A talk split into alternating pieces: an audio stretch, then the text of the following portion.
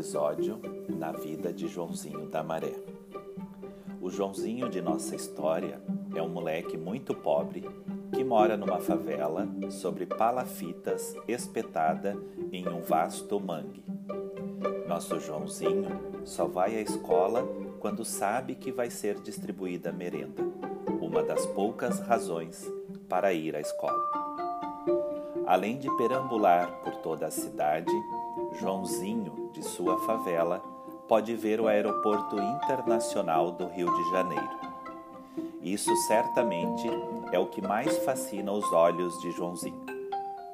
Aqueles grandes pássaros de metal sobem imponentes com um ruído de rachar os céus. Joãozinho, com seu olhar curioso, acompanha aqueles pássaros de metal até que, diminuindo de tamanho, eles desapareçam no céu.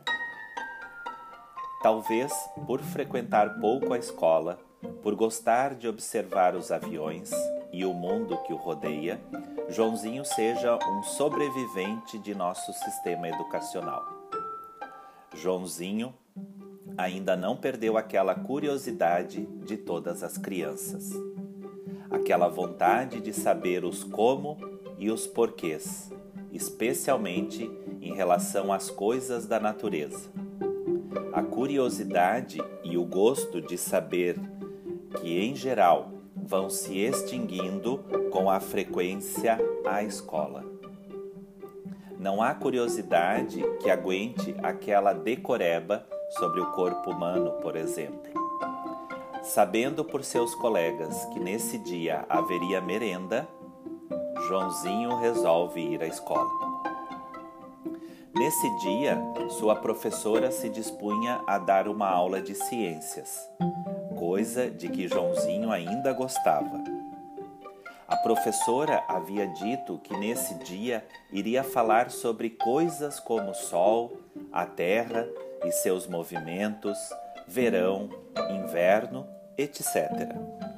A professora começa por explicar que o verão é o tempo do calor, o inverno é o tempo do frio, a primavera é o tempo das flores, o outono é o tempo em que as folhas ficam amarelas e caem. Em sua favela da Maré, no Rio de Janeiro, Joãozinho conhece tempo de calor e o tempo de mais calor ainda, um verdadeiro sufoco às vezes.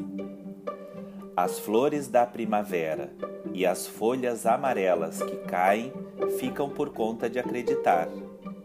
Num clima tropical e quente, como o do Rio de Janeiro, Joãozinho não viu nenhum tempo de flores. As flores por aqui existem ou não, quase independentemente da época do ano, em enterros e casamentos que passam pela Avenida Brasil, próxima à sua favela. Joãozinho, observador e curioso, resolve perguntar por que acontecem ou devem acontecer coisas. A professora se dispõe a dar a explicação.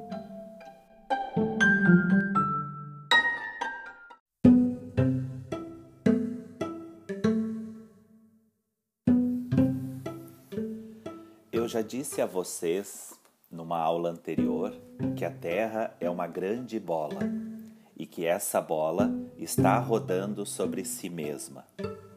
É sua rotação que provoca os dias e as noites. Acontece que, enquanto a Terra está girando, ela também está fazendo uma grande volta ao redor do Sol. E essa volta se faz em um ano. O caminho é uma órbita alongada chamada elipse. Além de essa curva ser assim achatada ou alongada, o Sol não está no centro. Isso significa que em seu movimento a Terra às vezes passa perto, outras longe do Sol. Quando passa mais perto do Sol, é mais quente, é verão. quando passa mais longe do sol, recebe menos calor. É inverno. Os olhos de Joãozinho brilhavam de curiosidade diante de um assunto novo e tão interessante. Professora, a senhora não disse antes que a Terra é uma bola e que está girando enquanto faz a volta ao redor do Sol? Sim, eu disse, responde a professora com segurança. Mas se a Terra é uma bola e está girando todo dia perto do Sol, não deve ser verão em toda a Terra? É, Joãozinho, é isso mesmo. Então, é mesmo verão em todo lugar e inverno em todo lugar ao mesmo tempo, professora? Acho que é, Joãozinho, mas vamos mudar de assunto. A essa altura, a professora já não se sentia tão segura do que havia dito. A insistência, natural para o Joãozinho, já começava a provocar certa insegurança na professora. Mas, professora, insiste o garoto, Enquanto a gente está ensaiando na escola de samba, na época do Natal, a gente sente o maior calor, não é mesmo? É mesmo, Joãozinho. Então, nesse tempo é verão aqui? É, Joãozinho. E o Papai Noel no meio da neve com roupas de frio e botas? A gente vê nas vitrinas até as árvores de Natal com algodão não é para imitar neve? A 40 graus Celsius no Rio. É, Joãozinho, na terra do Papai Noel faz frio. Então, na terra do Papai Noel, no Natal faz frio? Faz, Joãozinho. Mas então tem frio e calor ao mesmo tempo?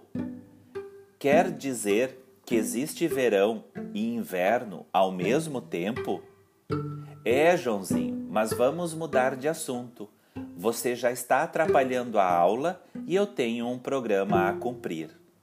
Mas Joãozinho ainda não havia sido domado pela escola. Ele ainda não havia perdido o hábito e a iniciativa de fazer perguntas e querer entender as coisas. Por isso, apesar do jeito visivelmente contrariado da professora, ele insiste: Professora, como é que pode ser verão e inverno ao mesmo tempo em lugares diferentes se a Terra, que é uma bola, deve estar perto ou longe do Sol? Uma das duas coisas não está errada? Como você se atreve, Joãozinho, a dizer que a professora está errada? Quem andou pondo essas ideias na sua cabeça? Ninguém não, professora. Eu só estava pensando. Se há verão e inverno ao mesmo tempo, então isso não pode acontecer porque a Terra está perto ou longe do Sol. Não é mesmo, professora?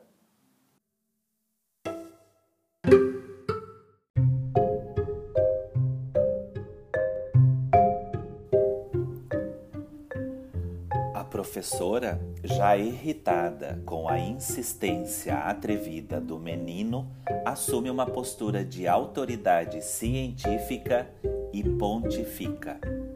Está nos livros que a Terra descreve uma curva que se chama elipse ao redor do Sol, que este ocupa um dos focos e, portanto, ela se aproxima e se afasta do Sol. Logo, deve ser por isso que existe verão e inverno. Sem se dar conta da irritação da professora, nosso Joãozinho lembra-se da sua experiência diária e acrescenta: Professora, a melhor coisa que a gente tem aqui na favela é poder ver avião o dia inteiro. E daí, Joãozinho, o que isso tem a ver com verão e inverno? Sabe, professora, eu achei que tem. A gente sabe que um avião está chegando perto quando ele vai ficando maior. quando ele vai ficando pequeno, é porque está ficando mais longe. E o que isso tem a ver com a órbita da Terra, Joãozinho? É que eu achei que se a Terra chegasse mais perto do Sol, a gente devia vê-lo maior. Quando a Terra estivesse mais longe do Sol, ele deveria aparecer menor. Não é, professora? E daí, menino? A gente vê o Sol sempre do mesmo tamanho. Isso não quer dizer que ele está sempre na mesma distância? Então, verão e inverno não acontece por causa da distância. Como você se atreve a contradizer sua professora? Quem andou pondo essas minhocas na sua cabeça? Faz 15 anos que eu sou professora. É a primeira vez que alguém quer mostrar que a professora está errada. A essa altura, a classe já se havia tumultuado. Um grupo de outros garotos já havia percebido a lógica arrasadora do que o Joãozinho dissera. Alguns continuaram indiferentes. A maioria achou mais prudente ficar ao lado da autoridade. Outros aproveitaram a confusão para aumentá-la. A professora havia perdido o controle da classe e já não conseguia reprimir a bagunça, nem com ameaças de castigo e de dar zero para os mais rebeldes. Em meio àquela confusão, tocou o sinal para o fim da aula, salvando a professora de um caos maior.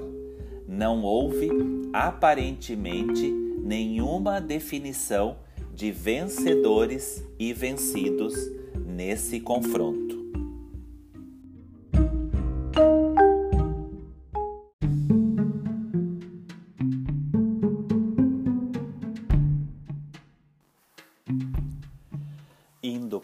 Casa, a professora, ainda agitada e contrariada, lembrava-se do Joãozinho que lhe estragara a aula e também o dia. Além de pôr em dúvida o que ela afirmara, Joãozinho dera um mau exemplo, pois, com os seus argumentos ingênuos, mas lógicos, despertara muitos para o seu lado. Imagine se a moda pega, pensa a professora. O pior é que não me ocorreu qualquer argumento que pudesse enfrentar o questionamento do garoto. Mas foi assim que me ensinaram. É assim mesmo que eu também ensino, pensa a professora. Faz tantos anos que dou essa aula sobre esse mesmo assunto. À noite, já mais calma, a professora pensa com seus botões. Os argumentos de Joãozinho foram tão claros e ingênuos. Se o inverno e o verão fossem provocados pelo maior ou menor afastamento da Terra em relação ao Sol, deveria ser inverno ou verão em toda a Terra. Eu sempre soube que enquanto é inverno em um hemisfério, é verão no outro. Então, Joãozinho tem mesmo razão. Não pode ser essa a causa de calor ou frio na Terra. Também é absolutamente claro e lógico que se a Terra se aproxima e se afasta do Sol, este deveria mudar de tamanho aparente. Deveria ser maior quando mais próximo e menor quando mais distante.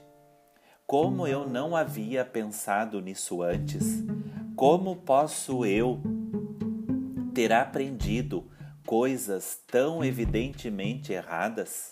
Como nunca me ocorreu sequer alguma dúvida sobre isso? Como posso eu estar durante tantos anos ensinando uma coisa que eu julgava ciência e que de repente pode ser totalmente demolida pelo raciocínio ingênuo de um garoto sem nenhum outro conhecimento científico?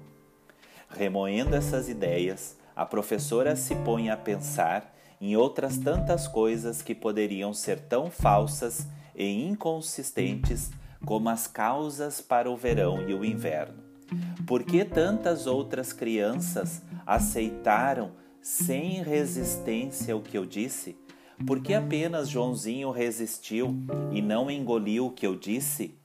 No caso do verão e do inverno, a inconsistência foi facilmente verificada. Era só pensar. Se engolimos certas coisas tão evidentemente erradas, como devemos estar engolindo coisas mais erradas, mais sérias e menos evidentes?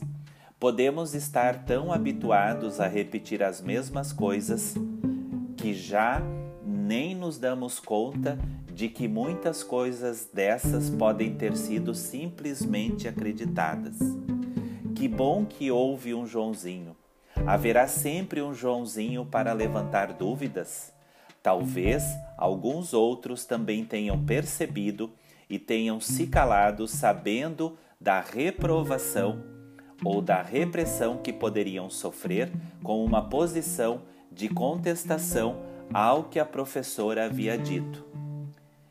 E eu, que ia me ofendendo com a atitude lógica e ingenuamente destemida do Joãozinho, pensa a professora. Talvez a maioria dos alunos já esteja domada pela escola. Sem perceber, a professora pode estar fazendo exatamente o contrário do que ela pensa ou deseja fazer. Talvez o papel da escola tenha muito a ver com a nossa passividade e com os problemas do mundo que nos rodeia. Não terá isso a ver também com outros problemas do nosso dia a dia? Todas as crianças têm uma inata curiosidade para saber os como e os porquês das coisas, especialmente da natureza. À medida que a escola vai ensinando, o gosto e a curiosidade vão se extinguindo, chegando frequentemente à aversão.